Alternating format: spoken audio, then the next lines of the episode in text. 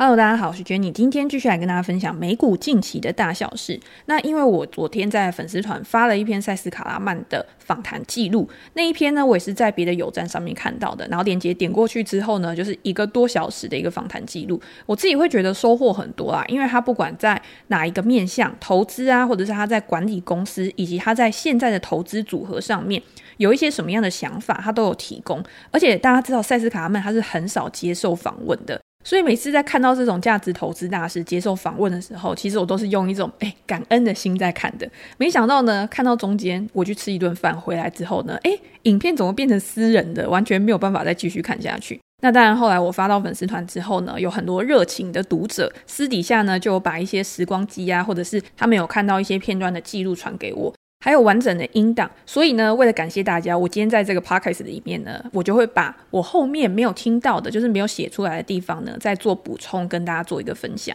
那一开始呢，我们还是来讲一下昨天发生的大事嘛，因为如果大家有在看盘的话，昨天美股一开盘呢，其实我觉得算是还蛮强势的，就是感觉好像有一种要触底反弹的感觉。那九点半的时候，因为鲍威尔去听证会，所以大家也是很关注他在听证会上面会讲一些什么东西。其实我会觉得很奇怪的一件事情，就是大家为什么会觉得他的论词会有很大的不一样？也就是联准会，大家知道一直以来呢，他都是以慢慢的去建立导向市场的预期、市场的信心为主的。如果他今天讲的东西跟他之前讲的东西落差太大的话，其实就是会很奇怪一件事情嘛，就没有达到他想要稳定市场情绪波动的一个目目标。所以在昨天一开始呢，大家会觉得说，哦，鲍威尔讲了什么话可能会激励美股大涨或者是大跌。我自己在想的时候，其实我觉得他应该是。就算他有想要去改变他的态度，他也会维持他原本的一个核心思想。那我们也可以看到，他在这一次他也有讲说：“诶，我还是要致力于去降低通胀这件事情。”也就是在美国、在欧美各个国家哦，都还是维持在一个非常高通胀、没有看到转折的一个情况之下。其实他不会马上就告诉大家说：“哦，我觉得通胀现在已经不是一个问题了。”尤其是在过去那么长一段时间以来，我们也可以看到联准会他的一个态度，从觉得说通胀绝对是暂时的，然后到开始觉得通胀是不可避免的，到现在觉得通胀是不可控制的事情。其实你知道这种东西是连他们都没有办法很好去做掌控跟预测的。那身为一般投资人的我们，又怎么样有可能去准确预测说未来到底会发生什么事情？好，那现在就是在致力于降低通胀，我就是要以压抑通胀为目标的情况之下，我能采取的政策是什么？有一些外在的因素是联准会或者是甚至是美国政府，他都没有办法去控制的。大家可以看到，拜登说我今天要去抑制油商的一个利润啊，或者是采用一些限制政策。结果反而是被这些能源巨头去呛说：“哦，你上任之后，其实你根本什么都没做，你只是一直在不断的让这个供需更加的不平衡而已。所以这个东西已经是引起人神共愤的一个状况了。好，那我今天没有办法从这种供给跟需求面去做一个调整的话，那我只好用联准会去强硬升息，而且一次升三码，创下纪录的一个状况，然后去抑制这个需求的一个上扬，抑制需求，自然而然就可以在未来去抑制价格的一个下挫。”这个也是我们昨天在分享塞斯卡拉曼的一个访谈里面，他有讲到的。他说：“好，我现在预期呢，通货膨胀是会在一年之内去受到控制的，甚至在明年会有一个蛮显著的一个下滑。可是这个下滑不是因为联准会他真的做对了什么事情。”而是因为你今天去做强制升息的这件事情，原本就会影响到需求。你今天需求下滑了，你自然而然不会去刺激供给，那当然经济就会回到一个比较正常的一个水准，甚至是面临开始衰退的一个水准。这个也是非常多的大佬、经济学家、企业家、投资经理人啊，他们现在都出来去呼吁的一件事情。那在鲍威尔昨天的听证会里面呢，今天我看了很多的报道嘛，那很多报道就是说鲍威尔他也承认。未来可能真的没有办法去达到他们所谓软着陆的一个目标，可能经济真的会受到影响。你看他在之前的时候就说：“哦，我现在要抑制通胀啊，未来可能不避免的会有失业率开始上升的一个情况。”那在近一两个月呢，如果几个礼拜啊，大家可以去看到初领失业救济金的人数，好像真的有一点放缓，就是你没有办法再去下探的一个情况。那在下一个月呢，可能非农就业数据你也可以看一下趋势大概是怎么样，失业率大概会是怎么样的一个发展。那其他的联总会官员呢，他有出来说话，其实他们也有发现说，诶，经济衰退这件事情好像是不能避免的。在昨天鲍尔去讲出这样子的一个言论之后，我们也可以看到，我刚刚有讲嘛，美股一开始感觉好像是气势蓬勃，想要去反弹的一个样子，就到了大概十二点一点的时候，其实就有一点趋缓。那到了尾盘的时候，其实也没有收的非常的强势，也没有收的非常的一个漂亮。现在就是整个市场在打架，大家知道吗？多空双方不断的在争论，到底未来会变成什么样子。可是呢，如果你今天是一个像塞斯卡拉曼一样的价值投资人的话，其实你在这个时间点呢，你反而是更冷静的。这个也是我昨天在 Facebook 上面没有分享到的东西。等一下呢，我们会再跟大家分享。那我先来讲一下我对于经济衰退的一个看法。如果大家有听我之前的 podcast 的话，其实我在我的内容里面呢、我常常跟大家讲一句话，就是我觉得你去预测经济衰退这件事情，其实是有点没意义的。因为经济衰退通常你认为的时候，那个时候是你要去做出决策的时候，可是这个市场或者是整个研究机构去确认经济衰退的时候，那个时候其实都已经是一个很滞后，也就是说，确认衰退的时候，行情可能已经反转了。这个市场本来就是依照大家的预期去发展的，而不是依照现实去发展的。那现在开始有越来越多人去承认经济衰退的可能性，甚至他们认为说，现在搞不好就已经是在一个衰退的过程当中了。那我们有没有想到一件事情，在一直衰退，然后越来越多人越来越悲观的时候，是不是有可能已经开始会是一个落底形成？这个落底不代表说我现在马上就要反弹哦。而是现在在这个时间点，可能有一些好的资产跟一些不好的资产，它的差异会出来。好的资产如果真的在已经第一阶段的落底讯号形成的时候，它可能开始止稳，之后呢，有一些催化剂去推升它上涨。那坏的资产一定是比较落后的嘛，所以这个坏的资产呢，你可能在现在你就是处于观望，你不要那么快的去做行动。那大家也知道，之前联总会开始讲说，哦，不会有经济衰退，不会有经济衰退的时候，可是股票就一直跌，一直跌，一直跌。那现在呢，联总会开始说，哦，可能会有经济衰退哦。现在只剩下拜登一个人有信心了嘛，对不对？现在连联准会都出来说，我们不可避免的可能会有一些硬着陆的一个现象。那是不是也有可能在他提出这个想法的当下，第一个可能有底部讯号的这个迹象，可能也算是给了市场第一个指引嘛，对不对？所以我会觉得，大家去预测经济衰退这件事情，其实是不是非常必要的。但是你可以针对现在市场上面所有人的情绪、所有人的行动，去思考说，我在现在这个当下，我应该要做什么样的一个事情。好，那我们这边呢，就可以接下来回到赛斯卡拉曼的这个访谈。我们先来前情提要一下，在前半部的时候呢，其实当然对于现在的一个经济情况还有投资市场，他也发表了一些他的看法。他认为这个市场在这么多年以来都维持在一个非常低利率的水准，甚至是这个利率呢是自三十五年前的一个高档呢一直下滑至今，已经来到了一个极度的低点。债券市场也走了一个非常大多头的一个时期。可是现在这个状况呢，即将要反转了，也就是在通货膨胀持续上升的一个情况之下，联准会开始做非常积极的升息。你看前面两码、三码这样的升，其实，在过去这十年，如果你是过去这十年进入到这个市场，你会觉得到底是发生了什么事情？你完全没有见过这样子一个景象，股票市场大幅的回调，这个回调的幅度呢，甚至都可以追上二零二零年。那二零二零年我们知道，就是疫情的关系是有原因的嘛？那现在的原因是什么？在他的访谈里面，他就有提到一件事情。他认为说，在现在这个市场上面，很多的投资人他因为没有历经过升息急速上升，或者是大衰退的一个情况，所以他会认为去承担风险，去得到高报酬是一件非常理所当然的事情。也就是在估值不断的被垫高的一个过程当中，今天你不管在哪一个时间点去进场，你可能都可以为你带来很不错的一个获利。可是，在殖利率开始上升的情况之下，今天我们在做投资的时候，我们看到的是这个公司它更长远的一个未来。我们是下注在这些公司未来的成长之上，可是殖利率上升，我们今天把它折算到现值的时候，你的成长还值这么多钱吗？尤其是很多公司的成长啊，它是看不到获利实现的日期的。这个时间点呢，就是一个非常具有不确定性的事情。而且这些公司在市场上面，它面临到的产业变化，它面临到的竞争环境，也是具有不确定性的。在这么多不确定性交杂之下，你要怎么样帮这个东西在现在这种不确定性的经济环境下做定价？什么都是不知道的，什么都是不确定性的。所以在这种情况之下，他认为你今天你要可以掌握到比较好的正确性，你要掌握到比较好的可能性，这样子才可以帮助你在做投资的时候做出更正确的一个判断。所以大家也可以看到，他在访谈里面，其实他很着重在强调投资心理的一个部分。这个投资心理不见得是你掌控自己情绪的这个心理的部分而已，而是市场上面所有参与者他们在想什么，他们因为他们的想法、他们的预期而做出了什么样的一个决定。我们过去在看投资学的时候，或者是我们过去在学校上课的时候，老师都告诉你说：“哦，今天这个投资市场呢，它是非常有效率的，它是非常理性的。每一个人呢，都会根据理性的分析，然后去做出他们的一个判断。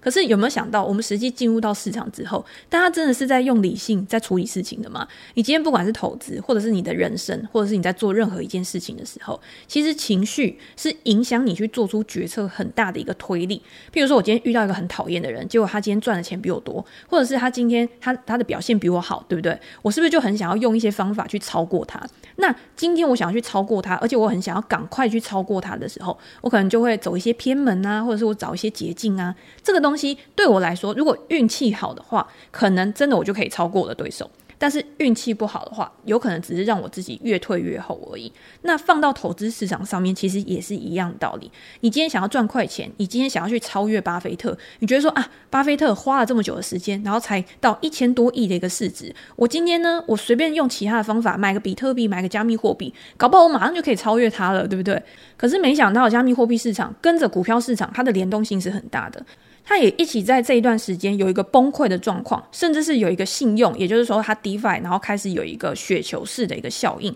然后去影响到这个市场的一个发展。那这个时候呢，你想要靠加密货币变成巴菲特传人的这种目标，其实就有可能会被消耗殆尽，你的信息也全失了，完全是一个不切实际的幻想嘛。这个时候你才会了然大悟说，哦，原来慢慢来比较快，这件事情是有道理的。那他在访谈里面他就有提到，他说巴菲特在六十五岁的时候，他的资产净值大概是三十亿美元。到了现在，巴菲特已经九十几岁了嘛，结果他的身价已经高达千亿美元以上了。那中间的过程当中，难道巴菲特还有说，哦，我要去想要怎么样更快的去赚到钱，更快的让我的资产可以提升到千亿？其实，就算你是这两年才进入股市的，你也可以看得出来，没有嘛，对不对？巴菲特在二零二零年的时候，他是非常非常保守的，在看到所有的资产、所有的股票都开始疯狂上涨的时候，大家都在笑他说：“啊，你今天什么都不做，你真的已经老了，你已经过时了。”结果发生什么事情？到了二零二一年，到了二零二二年的时候，大家对于巴菲特是完全改观的。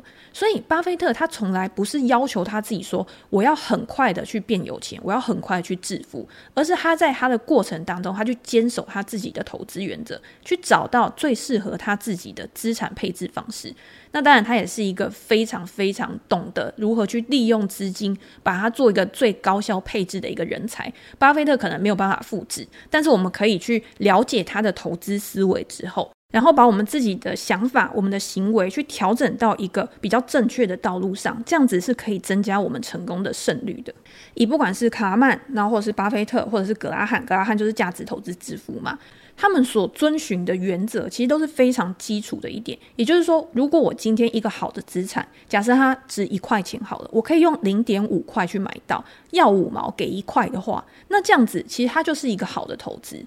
只是这个资产呢，它不是那么容易可以去找得到的，你需要花费一些心力，然后去找到真的优质的资产，而且这个优质的资产，它的价格又是被低估的。这个东西就是价值投资人他们持续在做的一个事情。好，那现在我买了一个被低估的资产之后，然后呢，然后我买了之后，股票就会开始上涨吗？这个又是大家另外一个错误的一个认知。好，他在里面就有讲说，他说市场其实根本就不关心你的买进成本到底是多少。你今天假设一块钱，你今天买在一点二块，你今天买在零点八块，关市场什么事啊？市场它就是依照它原本的机制在走的嘛。而你今天要用多少钱去买，是你自己的一个主观判断，你自己的一个主观意见。可是我们总是认为说，今天我认为这个东西值多少钱，我花了这些钱之后，我就一定要取回我的成本，所以也就造就了这种损失偏误，或者是我今天在买了之后呢，我会觉得说，我今天不卖，我就是没有亏钱；我今天卖了，我才是真的把钱赚到口袋。就是会有这种理性跟感性之间的一个拉扯。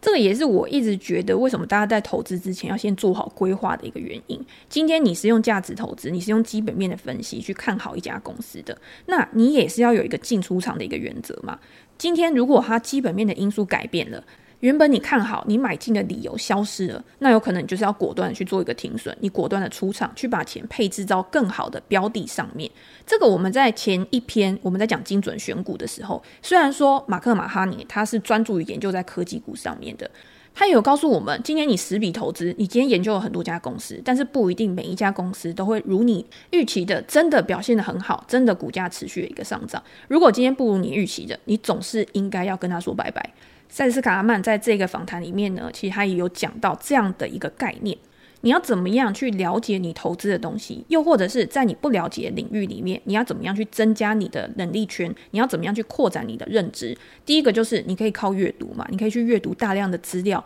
寻求各个专业人士的意见，这个一定是非常有帮助的。而且你在这个中间，你也会持续的学习，持续的去提升自我。在未来，我们在遇到类似的问题的时候，你在做出决策的时候，你可以更快，而且可以更好。这也印证了他在后来科技股的一个投资上面，他有说，我过去可能对于这些科技创新啊不是很了解，又或许是他有历经过两千年科技泡沫嘛。你看今天像 Howard Marks 或者是其他的价值投资人，就是因为他们有历经过科技泡沫，有历经过大跌的这种恐惧，他们对于风险、他们的掌握度、他们的承受度，其实也会更严谨。这个就是我们今天在不同的环境之下去造就我们投资风格，而且我们之后要怎么样去调整、去顺应这个时势，然后去做出更好决定的一个过程。投资市场就是不断的在自我进化、不断的在自我学习的一个过程。你永远不会觉得这条路是有一个尽头的，因为它永远都是跟着这个世界的经济不断的在往前。那到最后，他开始去了解了科技股之后，他会觉得，诶，就算我在五年前去了解这些东西，我在五年前去做出投资，其实也不迟啊。在这段时间，我还是获利啦。所以重点是你有没有去调整好你的心态，是非常的弹性，可以去接纳所有跟你意见不一样、你不了解的一个声音，去帮助你，可以去拓展你的视野。好，这是有点鸡汤的感觉？但是这个就是我觉得投资带给我们最大的一个乐趣嘛。不然每天在这边看报告、写文章，到底有什么乐趣，对不对？你觉得要从中去找到成就感，才是帮助你可以持续下去的一个动力啊。好，那在接下来呢，就是我昨天在 Facebook 上面没有写到的部分，我觉得也是还蛮重要的，然后蛮值得跟大家分享的。第一个就是。主持人问说：“那你今天你成立这个避险基金，你现在你的公司 Baupost 这么成功的原因，是因为你塑造了什么样的核心文化吗？你怎么样去激励你的团队去做出更好的一个决策？”那塞斯卡曼他在里面就有说：“他说他去找的人啊，或者是他知道蛮多的一些避险基金，他们在找的人才都是非常具有好奇心，而且你要懂得如何互相合作的人才。”因为你今天到了这个投资领域之后啊，你不可能自己一个人自干嘛，你一定是要跟很多人去讨论。如果这些人又都是非常厉害，然后非常有智慧的人的话，彼此讨论之间可以激励出更多更好的想法。你今天提出一个概念之后，别人告诉你说：“诶，我对这个概念有什么不一样的想法？”然后去找到你自己的盲点，去激励出更多不一样的一些思考逻辑。这其实是一个良性的循环，也就是说，今天我们就算是一般投资人嘛，我们也可以找一些三五好友啊，大家都对投资有兴趣的，每个人研究的领域，每个人研究的公司可能都不一样。那你今天提出一个 idea 的时候，等于是一个人他可以创造出很大的一个综效。你今天有五个人，你就可以创造出五个不一样的 idea。那这五个不一样 idea，等于是加速了你在提供生产力、你在提供创意的一个流程。而且在做投资也是有一个很重要需要去注意的东西，就是你不要觉得你每一件事情你都要想到百分之百，你都要做到非常非常的完美，因为这是很难的一件事情。你今天只要去做了这件事情之后，然后你今天错误了，你今天犯错，你今天失败了，可是你可以从这个错误里面去学习。这个才是这件事情带给我们最大的一个价值。那他在带领这个 Baupost 这家公司的时候呢，他也有说他非常努力，而且非常重视去跟他的员工去培养更亲密的一个关系，去了解他们的个性，然后去带领他们朝向一个更长远的愿景，而不是只是关注短期的绩效在做事而已。当这家公司每一个人他的目标都是一致的，他所相信的，他所信仰的东西都是一致的时候，那自然而然你们所做出来的决策一定是更有一致性的，尤其是他们是价值投资的这个概念嘛。今天价值投资我们要做的是什么？它跟疯狗流或者它跟追高去做动能差异是非常大的。今天在做动能投资的时候，是这个行情已经引爆了，而我预期它会一直延续下去，所以我才会去追高赚取后面的这个利润。可是价值投资是完全不同，是在股价下跌的时候，当它的价格低于它的内在价值的时候，我去买进。可是我们刚刚有讲嘛，你今天买进之后，它不一定马上就会上涨，它可能还会沉积一段时间，甚至它的股价还会再下跌。如果这个时候呢，当然大家都会遇到股价下跌，你在猛受亏损的时候，心情都会很不好，对不对？那今天这个团队，它最重要要的是告诉你说，哦，今天这家公司它的本质有没有改变？有没有什么你没有看到的东西？在每一次的决策，在每一次之后的讨论里面，这个组织呢，它可以提供不一样的意见，去做后续的追踪跟确认。这个东西也是很重要的一件事情。所以我觉得大家在公司啊，或者是你今天在做人际交往的时候，这个概念也是可以放在你跟别人在做交际啊，你跟别人在做沟通的时候，很重要的一个过程跟心态。好，那讲到这边呢，不免俗的，一定还是会有人问嘛。那你对加密货币的看法怎么样啊？那卡拉曼他也有讲说他对加密货币目前的一个看法。其实我在听完之后，我觉得他这一段讲得很好。的原因不是说哦，他讲出了多么精辟的见解哦，当然也是很精辟啊。但是我觉得他的想法是非常中立的。他在这个访谈里面，其实他有讲到一个很重要的一个重点，就是他在看一个东西的时候，他不会只听一方的意见，他会收集非常非常多的意见。譬如说多方的意见他也收集，空方的意见他也收集。他会会了解说整个市场对于一个东西，它所有完整的一些描述跟判断。然后他再去找出他认为最有道理的，然后做出他自己一个总结。这个当然是要非常有独立思考的能力才能做到嘛，不然你很容易就被人家影响了。在加密世界呢，其实也是一样的道理。很多人会告诉你说：“哦，加密货币就是未来这个市场的一个趋势，它在未来有多大的一个应用。”可是反对意见会告诉你什么？反对意见会告诉你说，加密货币就是一个泡沫，是一个完全庞氏骗局的一个变形而已。所以，如果你今天去投资加密货币，你到最后就是血本无归。那卡拉曼他在遇到加密货币市场的一个蓬勃发展的时候，一开始啊，他对这个加密货币，或者是他对这种区块链的技术，其实不是很熟悉嘛，所以他就去找了一些年轻人啊，或者是相关的一些基金经理人啊，专业人士，他就慢慢去了解这个市场到底是发生了什么事情。他后来就发现说，哦，原来这个未来的价值呢，可能会是在软体应用上面，可是这些东西都还是在一个发展的过程当中。很多人都会觉得加密货币应该去跟法币啊，就是我们的法定货币嘛，什么美元啊，或者是一些呃国际的一些储备货币去做相提并论，又或者是有人会觉得说它是一个数位黄金，所以去跟黄金相提并论。但是对他现在来说，他认为加密货币这个市场是有一点疯狂的，他们没有去参与这个市场，但是他们一直持续在观察这个市场的一个发展。就当前的情况来说，他认为啊，现在我们想要去做买东西，我们想要去做交易的时候，你打开皮夹，就有很多可以供你交易的纸钞啊、硬币啊这些东西，是很方便、很平常的一件事情嘛。所以，我们为什么要在现在去额外利用加密货币来买东西？更进一步去说，他觉得这个世界上根本就不需要这么多种的加密货币存在。他认为加密货币的存在虽然可以提供更简单的一个汇款的方式，但是至少目前来看，它没有一个不可取代性，或者是它没有一个必要的存在性，也有相当高的可能性，它未来会受到政府机关的一个管制。不过他也有讲哦，他觉得他这些想法呢，都是他自己的一个看法，这个看法有可能会是错的。可是，在这个时间点，他认为黄金，也就是我们刚刚讲嘛，有人说加密货币是数位黄金的一个诞生，这个黄金有可能是更好的选择，因为黄金这个东西它是有一个数千年的发展历史的。它现在像中国啊、印度啊这些，仍然被认为说黄金就是货币的一种嘛，它是一个有价值储存功能的一个资产。它的供给量呢是比较受到限制的，尤其是在危急之际，像现在俄乌战争啊，如果有那种恐慌啊、危机发生的时候，你今天大家还是会想说，哦，我要去买一点黄金来储存，免得我之后要逃难的时候呢，我要怎么样去跟别人做买卖，我要怎么样去买东西，我要怎么样去交换东西，它是可以用以物易物的方式，也就是今天一个东西它如果有价值的话。它是真的可以在现实社会去使用，然后真的大家是认定这个东西有价值的。可是加密货币目前呢，可能还没有像黄金一样有一个这么稳定价值储存的一个功能，在价格的波动上它也比较大嘛。所以如果你今天你是以一个交易商品的角度去看加密货币的话，那个可能是另外一种思维。但是卡拉潘会觉得说，哦。我不会去这么做，就是我不会去在这个时间点去投入这个比较高风险的一个资产上面。好，所以我也蛮建议大家可以再去听一下这一段。我就觉得说，嗯，我觉得他讲的还算蛮中立，就是说我今天虽然觉得他可能是一一个比较投机性的东西，但是我也不会去忽视它的一个发展。在未来如果有新的变化、新的应用，或者是有更多不一样的发展的时候，我也可以去调整我自己的一个思维。我没有说完全的否定它，我也有可能在未来某个时间点，当时机真的成熟，当这个市场真的发展到成熟的时候，那可能我看待这个资产的眼光也会不一样嘛，对不对？